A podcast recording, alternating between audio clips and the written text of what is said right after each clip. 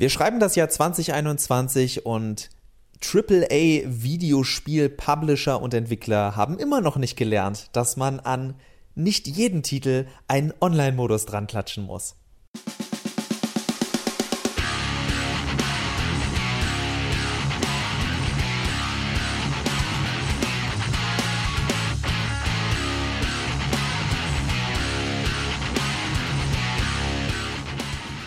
Damit herzlich willkommen zu einer neuen Ausgabe vom Mehrspieler, dem Podcast aus dem Rheinland, in dem wir 20 Minuten lang, Max und ich, die ganze Zeit nur so reden, um auch die letzten Hörerinnen und Hörer zu vergraulen. Also hätte ich angefangen, hätte ich gesagt, dass wir live aus Akibahara am Kanda-Fluss in Tokio aufnehmen und dachte mir, so kriegen wir nämlich die, die True Gamer zu uns und gleichzeitig dachte ich, ja, im Endeffekt würde mir bei so einer Ansage wieder auch nur fünf Leute äh, in, über Deutschland und die Welt verteilt zuhören, weil sie sich denken, oh nee, das ist mir jetzt zu nerdy. Ich bin doch kein Nerd, nur weil ich einen Podcast über Videospiele höre. Ich bin ja äh, bei meinem ersten Japan-Besuch durch Akihabara gelaufen und dachte mir, aha, okay. Aber äh, ich war auch alleine und wusste nicht wohin. Also insofern äh, habe ich dann einfach irgendwie einen USB-Stick geholt, äh, der lustige Bewegungen macht, wenn man äh, ihn irgendwo in einen Slot schiebt. Und dann war, das war mein Akihabara-Erlebnis. Danke. Wir wollen also reden über AAA-Spiele, die weiterhin tolle Online-Modi, die unbedingt jeder mal gespielt haben muss, anbieten. Ihr erinnert euch vor ein paar Jahren bei sowas wie Uncharted 2 oder Uncharted 3 waren das so tolle Team-Shooter, Capture the Flag-mäßige Modi mit ein, zwei Variationen. Also entweder wer schießt zuerst alle anderen tot oder wer klaut den Schatz der anderen. Es wurde gerade in dem Hochzeitalter der Video-Reviews, dass wir, äh, glaubt es oder nicht, hinter uns haben in einer gewissen Weise. Obwohl es zu allem Videos gibt. Heute gucken wir dann halt 30 bis 120-minütige Videos, die mir erklären, warum ich dieses Spiel gut finden muss, anstatt einfach einer Kurzfassung. Oder hören Podcasts von Daran geht die Welt zugrunde und Robots and Dragons, die Mehrspieler heißen zum Beispiel. Wobei wir ja uns äh, normalerweise ja fernhalten zu sagen, hier ist Spiel X und wir finden das total geil, acht von zehn Mehrspieler. Das stimmt, wir machen keine Audio-Reviews, wir reden über Videospiele, aber natürlich kann man das, kann man uns auch hören, wenn man so ein bisschen up-to-date bleiben möchte auf dem, im Videospiele-Bereich, wobei wir auch nicht immer aktuell sind, egal. Danke, dass ihr uns hört. Oder eben auch nicht up to date, weil wir auch immer mal wieder ein paar Jahre zurück und wieder vorschauen und versuchen, das Ganze irgendwie so in Perspektive zu bringen. Wir haben ja einen Anlass für das Thema, nämlich den Start des Mehrspielermodus von Watch Dogs Legion. Wir haben da auch vor oh, ein paar Monaten, glaube ich mal, über diese Ankündigung, dieses Ankündigungsvideo gesprochen, das eher wie eine Drohung aussah. Die Straßenkarte von Watch Dogs Legion. Coole Kids sagen auch Roadmap und Executives sagen das sowieso. Ja, dieser Modus ist jetzt äh, heimlich still und leise gestartet und erfreut sich wahrscheinlich einer ähnlich hohen Spieleranzahl wie Marvel's Avengers von Crystal Dynamics, die übrigens jetzt, glaube ich, gestern sogar Black Panther äh, War for Wakanda rausgebracht haben und vielleicht, also äh, angekündigt haben und vielleicht dachten zwei, drei Leute, oh geil, sie machen ein, ach so, es ist ein Expansion DLC für Marvel's Avenger, das erfolgreichste Spiel des Jahres 2020. Ein Teil von mir will ja sagen, ich bin fast stolz darauf, dass sie dieses DLC sowieso rausbringen, auch wenn ich natürlich weiß, das wurde schon vor Monaten oder Jahren fertig konzipiert und war natürlich längst geplant und aller Anthem versucht man jetzt noch irgendwie das Ding zu retten, bevor man es untergehen lässt. Wo wir dann auch beim äh, Thema sind von eben jenen Spielen, die immer wieder versuchen, noch online dran zu klatschen. Ich meine, man einige sagen jetzt vielleicht, Moment, äh, Marvel's Avenger, das, das ist doch als Online-Spiel konzipiert worden. Vielleicht, aber angekündigt wurde es immer als vollwertiges Singleplayer-Erlebnis. Mit ähm, hier sind unsere, wir haben uns nochmal die bestbezahltesten oder zumindest bestbekanntesten Seiyu oder wie wir im Westlichen sagen, Voice Actor, Synchronsprecher gesucht, also Leute wie Troy Baker, Nolan North. Es war wirklich, wenn man sich einigermaßen auskennt mit den US-amerikanischen Synchronsprechern, dann kennt man den kompletten Cast von Marvels Avenger und sowas machst du ja nicht, um ein paar Tonspuren für einen Multiplayer-Modus zu haben, sondern weil du viel Geld aller ähm, Call of Duty in deine Prestige-Kampagne ähm, stecken möchtest. Ja, nur dann spielt halt keiner das Spiel, weil sich ziemlich schnell rausstellt, okay, wir haben hier zwar ein solides, nettes Actionspiel erstellt, aber im Grunde ist nichts dafür ein Anlass, dass sich ganz viele Leute in diesem Spiel treffen und zusammen spielen. Und das sehe ich bei einem Spiel wie Watch Dogs. Streng genommen, und das ist vielleicht der Punkt, den ich jetzt als erstes großes Fass aus dem Weg zusammen mit dir bringen wollen würde, sehe ich das ja auch bei Grand Theft Auto. Ich kann bis heute nicht erklären, warum Grand Theft Online basierend auf Grand Theft Auto 5 so gut über Jahre funktioniert, wie es das tut. Ich sehe da so ein bisschen diesen, diesen World of Warcraft. Es ist das erste seiner Art in diesem Umfang.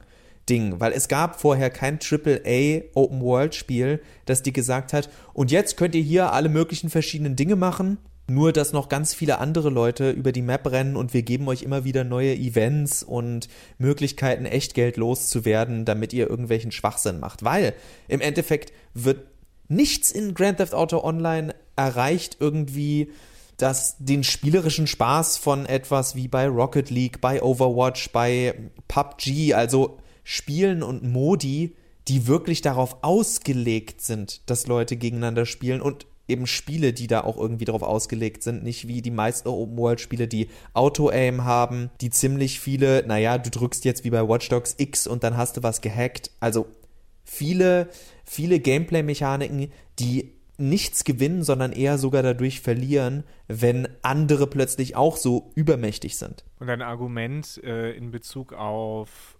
GTA Online ist so ein äh, Phänomen für sich. Zeigt ja auch, dasselbe hat ja Rockstar versucht mit Red Dead Online und das läuft nicht so gut wie GTA Online. Und ich glaube, das liegt äh, mit auch daran, dass der Simulationsfaktor im Singleplayer-Spiel Red Dead Redemption 2 nochmal um wesentlich höher, äh, um ein wesentliches höher ist als bei äh, GTA 5.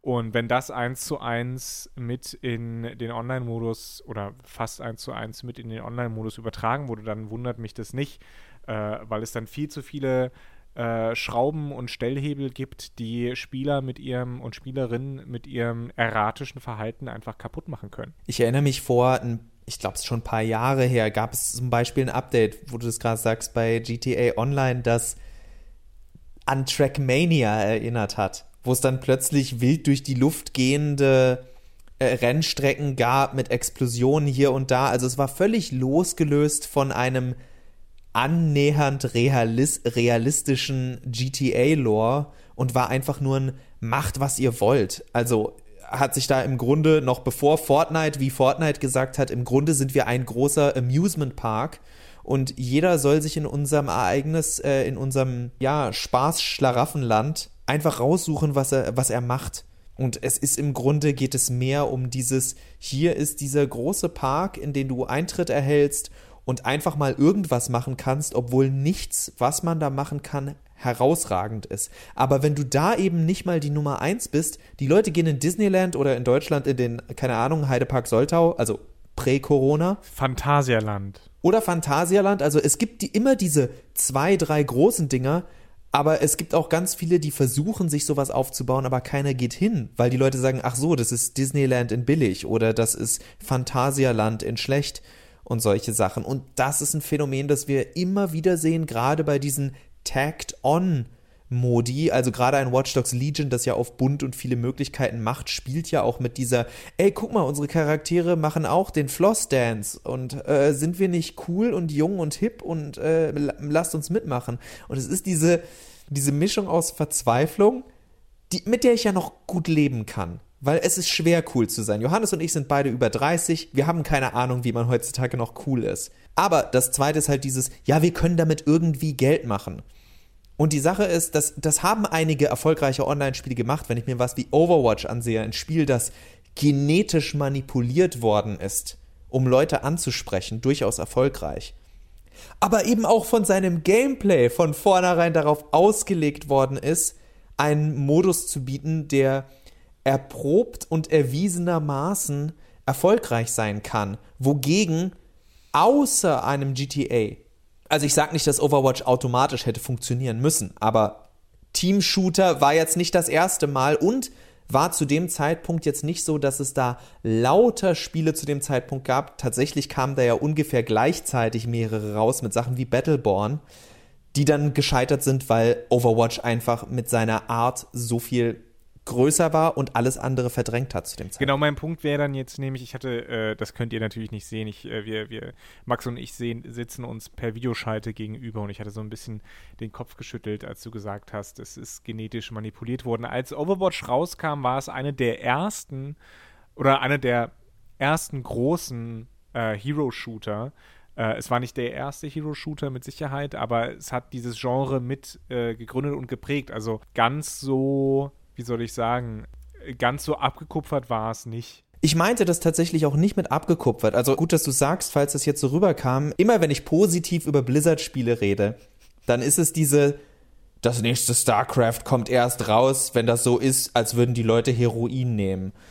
Also mit den Kurzfilmen, mit denen sie Leute, also das Marketing um das Spiel war fantastisch. Das Spiel war für das, was es sein wollte, diese Art von Hero-Team-Shooter unglaublich gut gebalanced im Vergleich zu anderen Spielen, wie sie am Anfang rauskommen, weil was wir immer wieder vergessen ist, viele Spiele bekommen gerade im ersten halben Jahr unglaublich viel Feintuning, weil sich halt sehr schnell rausstellt, oh, Attacke X kann halt einfach gespammt werden und ist unendlich viel stärker als andere Sachen. Auch Overwatch hatte Sachen, die gefixt werden mussten, aber im Vergleich zu vielen anderen Spielen ja, ging es nicht so schnell. Und das Spiel hat tatsächlich eine Sache geschafft, eben mit seinem Marketing und dem Hype um die Charaktere, dass Leute Charaktere gespielt haben, obwohl sie wussten, dass sie nicht, dass sie im Grunde Lower-Tier-Charaktere sind. Und das ist wirklich eine Leistung, sowas hinzukriegen, dass Leute Bock haben, auch was Schwächeres zu spielen, weil sie sich in diesem Lore oder in diesem Spiel verlieren, wogegen ich halt um wieder zurück zu meinem Beispiel von eben der Schwachsinnigkeit bei einem Spiel wie Watch Dogs Legion, ein Spiel, das schon keine richtigen Charaktere und Charaktereklassen hat, sondern davon lebt, dass im Grunde alle Charaktere irgendwie randomized sind auf dem Papier, was Spaß macht, wenn du ein Spieler bist und es keine Konsequenzen gibt, aber ab dem Moment, wo es darum geht, dass du in einen in Anführungszeichen fairen Wettbewerb mit anderen einsteigen sollst, brauchst du ein nachvollziehbares Spielsystem, in dem du weißt, was sind meine Stärken, was sind meine Schwächen, wie muss ich welche Klasse spielen. Und das ist etwas, was dir ein Spiel wie Watch Dogs, also sorry, dass ich mich jetzt so auf dieses Spiel einschieße, das zählt für mich auch wie sowas wie GTA, Red Dead Redemption, wenn ein Spiel gar keine Klassen oder gleichwertiges kompetitives System hat,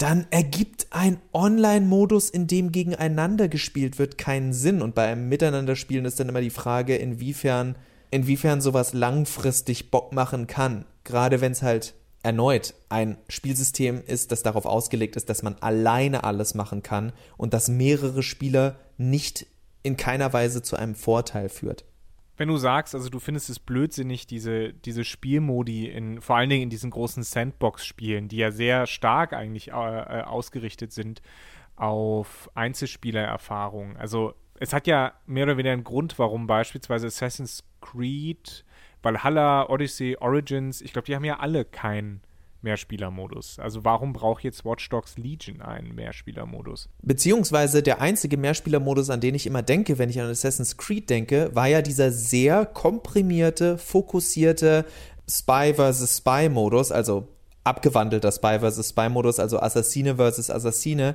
Jeder bekommt ein Target und niemand weiß, wer wessen Target ist und man versucht so unter den NPCs nicht aufzufallen. Hat nicht so hundertprozentig funktioniert, aber war tatsächlich die eine Mechanik, die das Spiel ja irgendwo mit ausmacht im Kern, auch wenn sie wenig genutzt wird, weil man viel durch die Gegend einfach rennt. Aber äh, die, die dazu eingeladen hat, zusammen zu spielen. Jetzt aber einfach hätte man die Leute auf die komplette Map losgelassen, wäre das ein ewiges Nichtstun. Aber, aber das war ja Assassin's Creed 2 ja, äh, zwei oder eins der zweier Dinger, also ja, ja, Brotherhood also im, oder so. Im, Im Universum von zwei sozusagen. Also in drei gab es das nicht, in Im Ezioverse. Ja, im Ezioverse. In drei gab es das nicht, in Assassin's Creed Black Flag gab es das nicht, äh, in, zumindest nicht in Nee, kann ich mich nicht daran erinnern, dass es das gab. Ihr dürft uns gerne verbessern. Also warum braucht das jetzt Watch Dogs Legion? Ich denke, Watch Dogs Legion bekommt es einfach, weil äh, es GTA Online gibt und Ubisoft sagt, Rockstar macht damit Geld, wir wollen auch Geld machen. Und ich glaube, wir, wir haben ja gesagt, es gibt eine Parallele dazu zu den Online-Modi in Spec Ops The Line, wer sich erinnert, zu äh, Tomb Raider, wer sich erinnert, zu Max Payne 3. Das waren ja alles diese, diese Schwall an Mehrspieler-Modi, wo sich, wo wir uns auch damals gedacht haben, was soll das? Was bringt das? Das ist dieses Angeflanschte. Im Unterschied dazu lässt man sich heute, glaube ich, ein bisschen mehr Zeit mit diesen Online-Modi und sie sind ein bisschen ähm, durchdachter, glaube ich. Sie sind nicht so gleichförmig in dem Sinne, ne? Äh, wenn ihr euch an diesen Teaser-Trailer zum Mehrspieler-Modus erinnert von Watch Dogs Legion, äh, dann gibt es da eine Vielfalt an Sachen, die man, die man tun kann. Wir wissen nicht, wie gut diese Sachen sind, aber wir werden es auch nicht herausfinden, um ehrlich zu sein, weil es auch nicht unser, also Max und mein Ding ist. Also, das ist der eine Unterschied dazu. Und ich glaube, warum du dich daran störst, Max, ist die Perspektive, die du einnimmst und die ich ja auch einnehme. Ne? Also, aber ich nehme, ich sehe das mal aus einer anderen Perspektive. Ich sehe das aus der Perspektive eines äh, Vorstandsvorsitzenden, beispielsweise äh, eben von Activision Blizzard, der jetzt gerade 150 Leuten gekündigt hat äh, und einen Bonus bekommt von 200 Millionen Euro. Nur als Beispiel, völlig fiktiv. Und ich denke mir, ah, okay, wir haben da jetzt dieses Spiel auf die Fresse 2000, nennen wir es mal. Und da haben wir eine riesige Welt. Äh, da haben wir jetzt ganz viel Geld reingepullert. Gep gepullert, jo. da haben wir ganz viel Geld reingepulvert, 10 Millionen. Und wollen da jetzt natürlich noch ein Return of Investment oder ROI, wie man so schön sagt. Und dann denkt man sich, da müssen wir natürlich eine große Spielerinnenzahl da brauchen wir also ein Return of Investment, wir brauchen eine Spielerzahl und dann brauchen wir natürlich ein Produkt, das diese Käufer anspricht. Und dieses Produkt muss dann natürlich möglichst vielfältig sein, muss möglichst viel bieten. Was funktioniert gerade auf dem Markt? Ach ja, so Sandbox Stadt Abenteuer Dingsbums, wo Leute zusammenspielen. Ja, dann bieten wir das doch an. Du siehst Spiele als Spiel, aber du musst sie als Produkt sehen. Und dann ergibt das Ganze plötzlich Sinn. Und da würde ich jetzt abschließend, damit wir dieses Ganze ist vielleicht ganz schön, sich mit diesem zynischen. Und ja, es ist zynisch gemeint, Max, da hast du recht mit, mit diesem zynischen Blick auf die Sache oder dem Geschäftsblick auf die Sache, um jetzt mal freundlich darauf hinzuweisen, dass solche Leute direkt gefeuert werden sollten, weil sie scheinbar keine Ahnung von ihrem eigenen Medium haben. Denn die Arbeit und die Zeit und der Aufwand, der im Endeffekt auf diese komplett sinnlosen Modi verschwendet wird, damit hätte man einfach irgendeinen hinge abgedatschten Story-DLC oder so kaufen können. Äh, das ist doch der Witz. Ich zocke mein Watch Dogs Legion oder mein Red Dead Redemption 2 durch und wenn ich das am Tag drei Stunden gezockt habe, wenn ich ein exzessiver Spieler bin, sage ich so, jetzt habe ich die Schnauze voll von storygetriebenem Spielen. Jetzt zocke ich noch zwei Stunden Fortnite mit meinen Freunden. Und dieser Gedanke, dass jetzt irgendwas dazu führen könnte, dass ich sage, nein, ich spiele Red Dead Redemption online.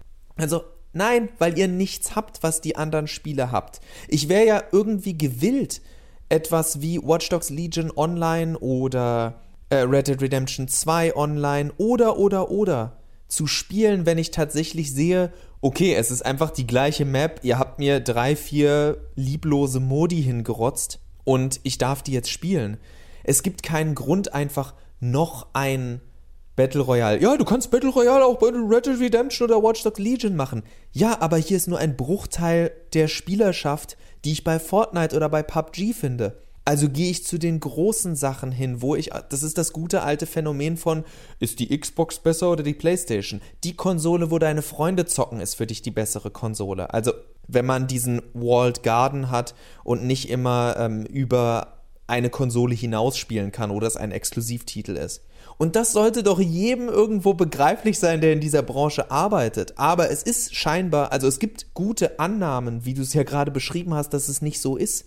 Weil der einzige Grund, dass Spiele, für die ich sowieso schon 70 Euro gezahlt habe, immer noch meinen, dass ich da weiter Geld reinstecke, obwohl mir das ganz viele Free-to-Play-Titel anbieten.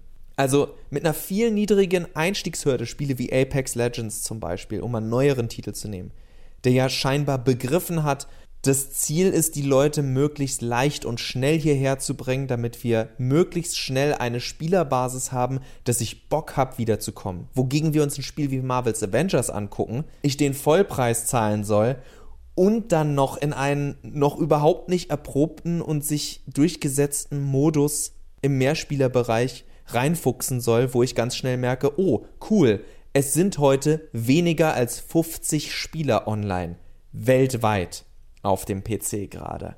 Und das, das ist doch so, das ist so ein blindes Verhalten, das kann ich nicht nachvollziehen.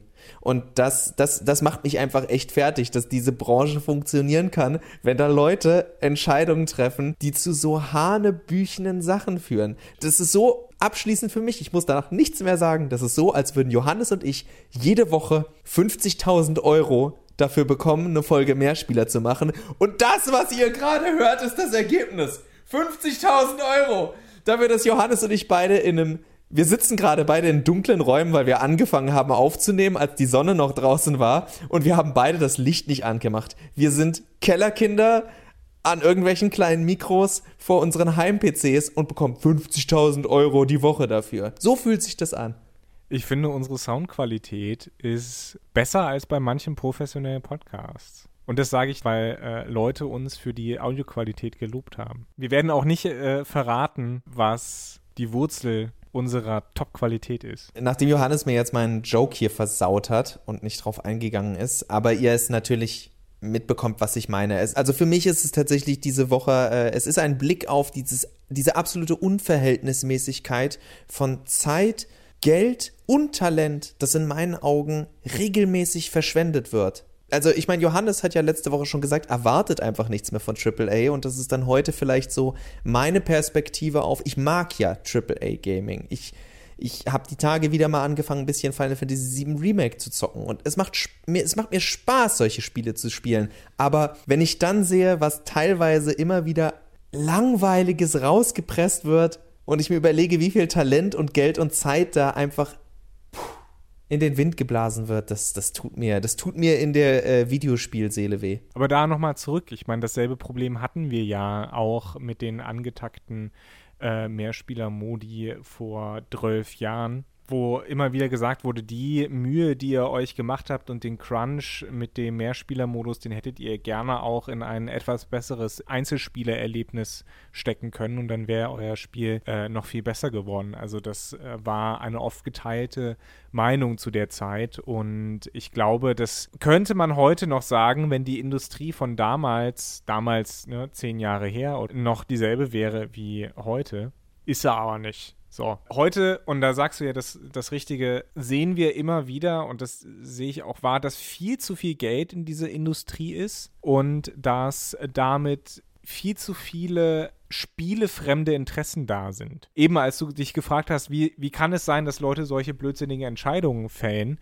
Naja, indem sie beispielsweise als CFO in einem Investor-Call sagen müssen, ja, wir haben diese ganz tollen Spiele und die kommen raus und dann irgendein halb informierter Investor sagt, mein Kind spielt GTA Online, haben wir auch sowas im Repertoire. Und dann musst du halt sagen, ja, wir haben Watch Dogs Legion und das sind unsere völlig aus der Luft gegriffenen Spielerzahlen. Und dann sagt sagt der Investor, ah cool, dann gebe ich euch noch 500.000 Euro Spielgeld, weil ab einem gewissen Betrag ist alles nur noch Spielgeld. Sorry. Ihr merkt, Max und ich sind beide ein bisschen on edge, glaube ich, weil momentan die Gesamtsituation sehr unzufrieden stimmt. Ich weiß, ich habe eben gesagt, ich sage nichts mehr, deswegen versuche ich es jetzt damit aber zu Ende zu führen. Beim Tschüss sagen noch eine, eine letzte freundliche These. Schaut euch mal Spiele an, die euch richtig Spaß machen und die ihr immer wieder anpacken könnt. Denn darum geht es beim Online-Spielen für mich. Ich brauche kein interaktiv narratives Erlebnis. Also gibt es natürlich. Es gibt so ähm, storygebundene Server dann von einigen Spielen, wo es ganz spezielle Regeln gibt. Es gibt bestimmt diesen einen Red Dead Redemption 2 Server, wo es heißt, die Leute dürfen nur, dürfen nur in Duelle gehen, es darf anders nicht auf Leute geschossen werden und so Kram. Das ist dann quasi der Rollenspiel-Server bei diversen MMORPGs. Genau, also äh, das wird es immer geben, aber das ist ja eine, eine winzig kleine Nische. Also winzig kleine Nische im Vergleich auf Gesamtzahl von Videospielern bei den meisten Spielen. Und im Endeffekt können Johannes und ich halt immer wieder eine kleine Runde Rocket League spielen, weil es ein kleines, in sich gebundenes Spiel ist. Ich könnte mich heute, auch wenn ich nicht gut drin bin, immer wieder an eine Runde Counter-Strike setzen, weil ich genau weiß, was dieses Spiel von mir will und es so gut und schlüssig in sich funktioniert. Es ist kein, ich muss 18 verschiedene Buttons lernen. Ich, ich weiß, dass ich diese Spinne als Drohne benutzen kann. Und wenn ich äh, eine halbe Sekunde früher X drücke als der andere, kann ich das Telefon zuerst hacken. Und äh, ich kann aber auch einfach wild durch die Gegend wegrennen, weil es in einem Sandbox-Spiel halt meistens viel zu große Maps gibt, mit viel zu viel Leere. Also fragt euch, wann, wann ist eigentlich ein Spiel nur noch Leerlauf und wenn ich ein Leerlaufspiel habe, brauche ich dazu keinen Online-Modus oder ist es ein Modus der oder ein Spiel oder ein Modus in einem Spiel, der darauf ausgelegt ist, dass ich hier mit oder gegen andere irgendwas machen kann, was mir Spaß macht. Ja, alles kann einem irgendwie Spaß machen, aber ihr versteht, was ich meine. Wenn ich sage, es gibt einen Tetris-Modus, in dem ich Steine einfach in einem riesigen Sandbox-Ding wild platzieren kann, dann seht ihr Spiele, in denen es im Endeffekt um nichts geht, wogegen ich immer wieder eine Runde Tetris spielen kann, weil ich genau weiß, was ich da tue und worum es geht. Und damit, wie Max angekündigt hat, entlassen wir euch in den Rest des Tages. Danke fürs Zuhören. Falls es euch gefallen hat, meldet euch bei uns. Falls es euch nicht gefallen hat, meldet euch auch bei uns. Bitte nicht beschimpfen. Wir hoffen, wir hören uns beim nächsten Mal wieder. Macht's gut. Die Musik Glory of Joanne. Bye bye.